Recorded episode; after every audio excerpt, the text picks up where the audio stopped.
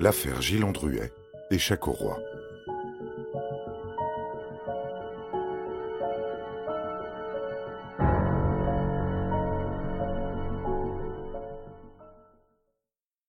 Il est 7h45, ce matin-là du 22 août 1995.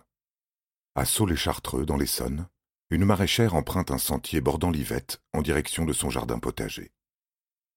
Celui-ci devra patienter.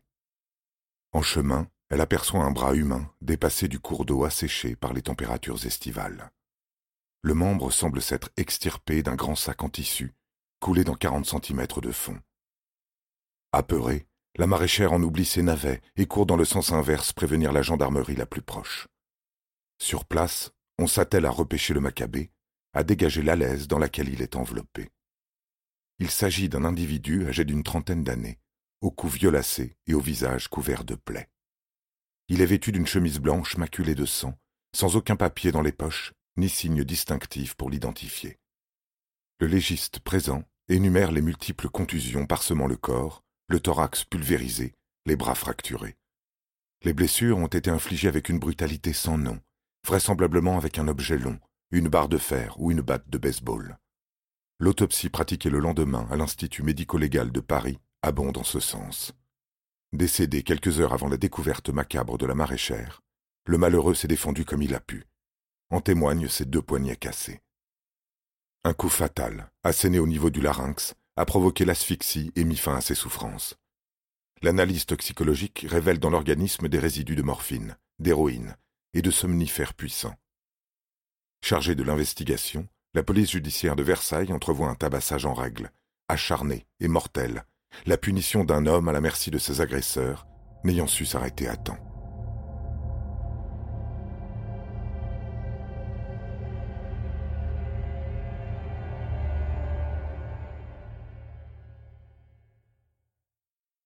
Les débuts sont laborieux. Le versant de l'Yvette est à l'abri des regards, et aucun témoin n'a vu ou entendu quoi que ce soit. Il y a bien ce riverain, réveillé dans son sommeil par un bruit de moteur à quatre heures du matin, incapable toutefois d'en distinguer le modèle. Il faut attendre encore une journée, le 24 août, afin qu'un promeneur signale une voiture suspecte stationnée sur un parking à quelques kilomètres de la rivière. La Ford Sierra en question est appréhendée. Son coffre taché de sang annonce la couleur. Nul doute que la dépouille a séjourné avant d'être balancée par-dessus bord. La boîte à gants, quant à elle, réserve son lot de surprises, à commencer par un permis de conduire appartenant à un certain Gilles Andruet et permettant enfin de désigner la victime. Un détail chiffonne les enquêteurs et concerne la carte grise au nom de Chaloum Zenou, l'ancien propriétaire du véhicule. Ce dernier est questionné, puis innocenté dans la foulée. Son acheteur n'a guère eu le temps d'entreprendre les démarches d'immatriculation, seulement de payer à l'aide d'un chèque de sept mille francs. Sa demande était de l'encaisser à partir du 22 août, soit le jour de sa mort, date à laquelle il était supposé bénéficier d'une grosse entrée d'argent. Une lettre, traînant dans la Ford abandonnée et rédigée de la main d'un notaire début août, le confirme, et enregistre la vente d'un bien immobilier provenant d'un héritage à destination du défunt. Une coquette somme de quatre cent mille francs a tout récemment été retirée du compte bancaire. Les pièces du puzzle commencent à s'assembler. Le mobile s'éclaircit et laisse présager un crime des plus crapuleux. Pour en comprendre les rouages, l'investigation se penche sur le passé de Gilles Andruet, dont l'ascension fut aussi vertigineuse que la chute.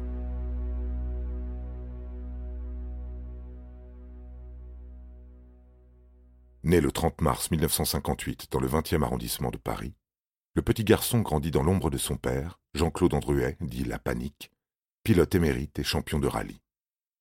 Dans un tout autre registre, Gilles se révèle être un génie précoce, doté d'une vivacité intellectuelle hors du commun, ses capacités lui ouvrent les portes du lycée parisien Louis-le-Grand, un privilège dont il n'a que faire. Lorsque ses professeurs se tournent vers le tableau noir, il s'esquive dans le préau, s'installe au piano et réveille l'établissement moribond. Son extravagance et son manque de sérieux lui valent un renvoi, et c'est au lycée Fex, à Ajaccio, qu'il achève sa scolarité, non sans panache.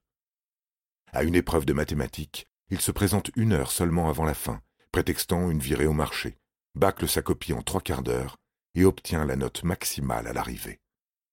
Destiné à de grandes études, il intègre la faculté de Jussieu, mais délaisse rapidement les amphithéâtres pour sa véritable passion. Sur l'échiquier, le jeune homme s'épanouit. Dans le quartier latin, il passe son temps au Polymago, un café où se réunissent les joueurs de la capitale. Jamais il ne se sépare de sa valise remplie de manifestes stratégiques, dont il connaît la moindre ouverture, la moindre variante. À vingt-quatre ans, il est consacré maître international et sillonne le pays au gré des tournois. Là encore, celui que l'on surnomme le Mozart des échecs dénote. Devant une concurrence tirée à quatre épingles, sa bouille juvénile, son regard pétillant derrière ses lunettes rondes, le tout encadré par une touffe de cheveux bouclés, déstabilise, irrite. En 1984, au championnat de France d'Alès, son arrogance ne cesse d'agacer son adversaire, Bachar Quatli, futur vice-président de la Fédération internationale. Taquin, Gilles Andruès se cure volontiers le nez, laisse tomber ses boules sur la trajectoire d'un cavalier, tant et si bien que Bachar, à bout, lui intime d'arrêter, sous peine de s'en prendre une. Évidemment, il continue, et la partie s'achève à main nue. Même issue en 1989, à Épinal, où il arrache la victoire, tel un boxeur sur son ring, l'arcade sourcilière ouverte. Champion subversif, aussi admiré que conspué, il finit par se lasser des échecs. Au-delà du titre honorifique, devenir grand maître n'est pas synonyme de prospérité. Ajoutez à cela que supplanter ses confrères ne semble plus lui suffire. Gilles veut vaincre la chance, le destin. Au détour d'une librairie, il se familiarise avec une autre pratique, celle du blackjack. Il est fasciné par la martingale mise au point par Ken Hudson dans les années 60.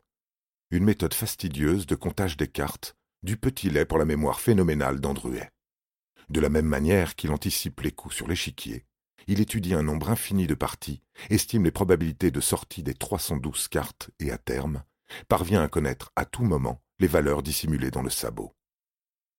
Au début des années 90, de passage à Anguin-les-Bains en vue d'une compétition d'échecs, il pousse les portes du casino de la ville, s'installe à une table et place sa mise sur le tapis vert. Lorsqu'il la quitte aux premières lueurs du jour, il empoche avec lui près de huit cent mille francs.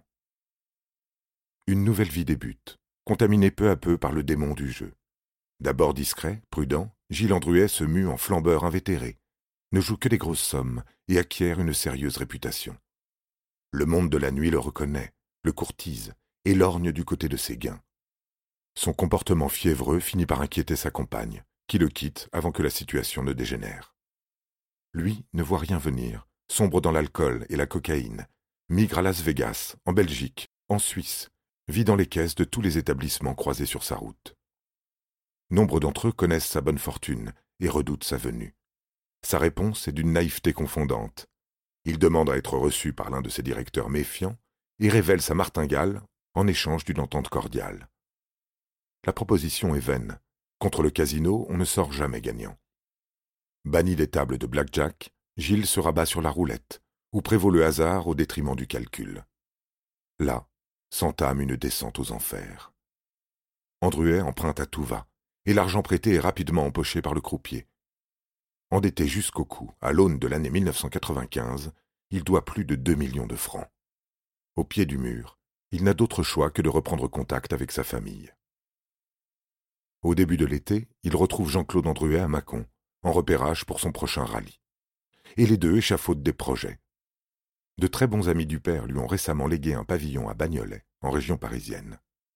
Désireux de relancer son fils au plus bas, réduit à dormir dans sa propre voiture, il lui cède le bien immobilier, lui propose même de revenir habiter en sa compagnie, tout en ignorant que, passé ce bref séjour, il ne le reverra plus vivant.